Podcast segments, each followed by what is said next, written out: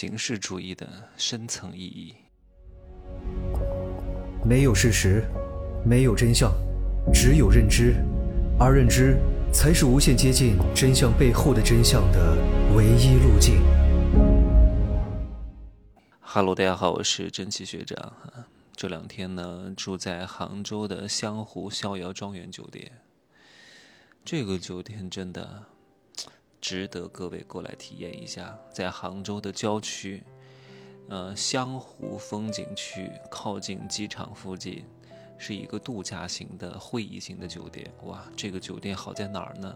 我只讲两点，一个是房间内的装修，以我的目测标准和我看过这么多酒店的经验来说，二十多平米的房间的装修标准至少用到了三十多万。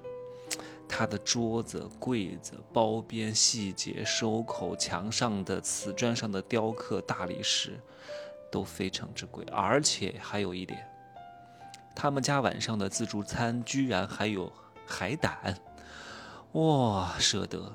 各位，只有在非常顶级的日本餐厅自助里边，才会有无限量的海胆供应。但是在一般的五星级酒店，哪怕是博悦这样的酒店、六善这样的酒店、安曼这样的酒店，它的自助餐也不会给你提供海胆的。但是这一家居然有，就冲这两点，各位就可以过来体验一下。而且它整个酒店的设计都是日本的那种京都的庭院式的风格，枯山水非常好看。当然，苏州的博悦也是这种类似的设计，但是两者呢？有一些细节上的区别，那这个更大一点，而且这个更加气派一点。苏州的博悦的体量还是小了一点啊。好，那讲到今天的正题，正题是什么呢？就是我有一个学员，他是恋爱脑，也是一个富二代，挺有钱的，也没什么事儿干啊，没什么正经的事儿，每天就想着找各种二两肉出去玩儿。他希望这个二两肉呢长得漂亮。还能给自己情绪价值，还能给自己陪伴价值，最好还会懂点语言，还懂得规划线路，还能够带他出国去玩儿啊，带他游山玩水，他自己还不想花很多钱，最好对方呢还能倒贴自己。嗯，你是谁呀？一个成年人成熟的标志是什么？要有成本意识。成本是什么？愿意放弃什么得到什么。愿意拿什么去换，而不是我想要，我想要，我想要，我爱你，你能请我吃饭吗？你和售楼处说，我爱你，我是真心想买这个房，你看我的真心值多少钱？你能不能把这个豪宅卖给我？我是真心的。你看人家踩不踩你？还真心？真心值什么钱？没钱，你的真心也不值钱啊。他跟我说，他之前谈了一个旅游博旅游博主，后来呢，这个旅游博主怎么就找他要化妆品呢？他就不想给你，刚开始也没要，后来为什么要了呢？我说他为什么后来找你要？你有思考过吗？他说我没有思考过呀，但我觉得我出去能给他拍拍照片也算是交换呀。我说拍照能值多少钱？哦，他说那肯定是这样的。因为这个旅游博主呢，有时候都是酒店免费请他们去住，然后刚好就去那玩儿。有时候酒店还会包一张机票，有时候甚至会把他和那个旅游博主两个人的机票都包掉。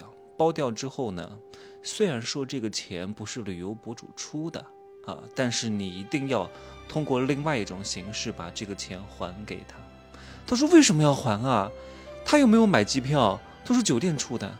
我说酒店出的是因为你的存在而出的吗？那也是旅游博主的面子和资源和他的粉丝量换来的。虽然旅游博主没有直接出这个钱，但是你应该把这个钱套现给到他，而且还加一点，哪怕加的不多，一两百块钱，对方也是开心的。一次两次没什么问题，对方觉得啊，做一个顺水人情，你就跟着一块吃一块住一下吧。或者偶尔啊，让你坐飞机免个单，不要你花钱买机票。但是三次四次你依旧如此，还把这个事情当成是应该的、理所应当的，还当成你捡了一个大皮夹子啊，还钻了一个漏洞，以后都不要花钱啦，太好了呀，我也不欠谁的呀，反正你也没花钱。对方是没花钱，但是如果没有对方，你是没有机会免费住酒店的。如果不是因为对方，你是没有机会免费的坐飞机的。所以一切都是因为他，你才有了这些机会。难道你自己出去不需要不需要花钱买机票吗？难道你自己出去不需要花钱住酒店吗？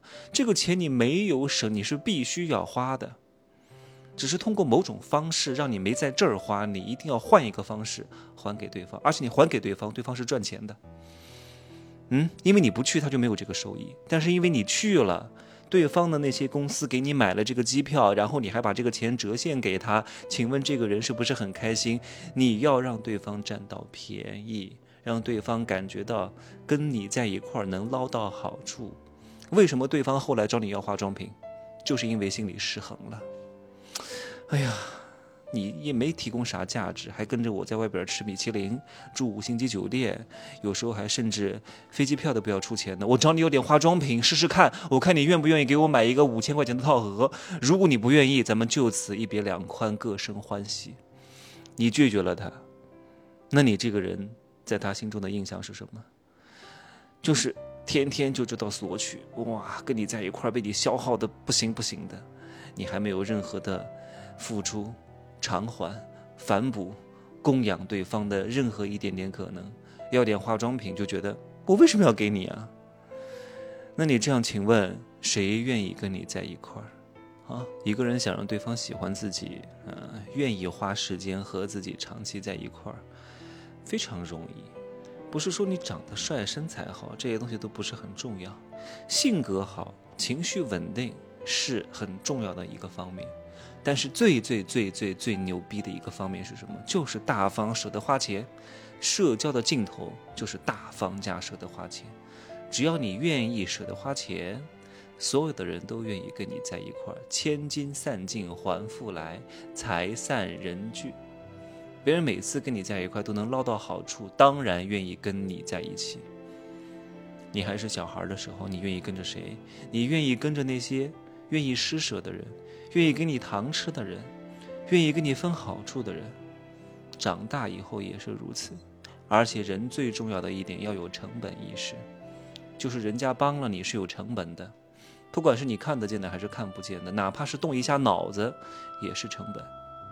哪怕这个成本不高，你不需要给予物质的回馈，但是你需要说一句感谢的话、温馨的话，让别人知道你有这份心。千万不要想着，哎呀，算了算了算了，好像没有什么必要。大多数的关系都是在互相的连接当中、亏欠当中、麻烦当中建立起来的，都是在事后的情感互动当中逐渐加深的。人脉怎么来？就是这样来的。不要羡慕那些什么北欧的人，说他们人人平等，不互相麻烦，各扫门前雪，彼此非常之独立，没有什么人情往来，非常羡慕。你羡慕不来，为什么？因为人家的社会制度不同，人家人人均富，平均每个人的收入至少是两三万块钱人民币一个月，然后医疗保障制度非常之健全，没有什么事情可以做的，没有什么事情可以求人的，也没有什么创业的东西，上班就上班，他不需要什么人情往来的，所以他不是没有，是因为他社会的土壤不需要有，但是在中国不是这样的。很多事情还是需要有人来帮你，你还是有创业、上升、打破阶层的可能性的，对吧？虽然说这个机会也越来越渺茫了，但是你至少还有一丢丢的机会。那既然还有这个土壤，你就好好利用它。那怎么利用呢？你要知道，中国人毕竟才刚刚解决温饱几十年，还没有富多久。大多数人不管他的财富地位再怎么高。不管他的阶层再怎么高，啊，你作为日常能够接触到的这些财富等级和阶层，其实他们内心当中大多数都是贫瘠的。那既然是贫瘠的，就是需要你去滋养的，还是讲究品质和面子的。你千万不要觉得这个人好像很朴素，你就真的送茶叶蛋给他；你觉得这个人好像 也不是很讲究穿，你就真的送优衣库给他。各位，那是以你的想法在猜测对方的想法。有时候，你觉得，哎呀，这东西，你都这么高的位置了，这么有钱了，你应该很在乎里子吧？不一定。有时候面子和你想象的面子是不一样的，它不是朴素的反义词。各位，朴素的反义词是虚荣，有时候面子不是虚荣。当你的地位和钱财富高到一定程度的时候。你是需要一些场面来维持一个良好的影响力的，而这个影响力叫面子，而这个面子是因为管理上的需要，维持你一个声量的需要，不然的话，别人会觉得你这个人生意失败了，或者是你在官场沦陷了，懂吗？需要不断的告知别人，我还不错，我还没死，我还有一股气，我还能二十秒啊，我还能硬，别害怕，来吧。你天天就跟个二椅子一样，到哪儿就是萎靡不振的，谁愿意给你试错的机会？床都不愿意上，对吧？你哪怕真萎了，床先上了再说，上了之后再说今儿状态不行，懂吗？所以有时候越是形式化的东西，它就越有深层次的暗示意义啊。千万别觉得别人亲民，你就真的意思一下就可以了，别人只会觉得你这个人听不懂弦外之音。哎呀，你说累不累？这样子搞，可是你要想挣钱，就真的得会这些东西，并不是说你才高八斗、学富五车、旁征博引、博采众长，啊，引经据典，你就能挣到很多钱的，真不一定啊。这个世界上不缺这样的人。缺的是我刚刚讲的那种人，能够洞悉人心的人，能够知晓人性的人，能够善用这些东西的人，才能最终成就大业，或者是你的小业。好吧，祝各位发财，拜拜。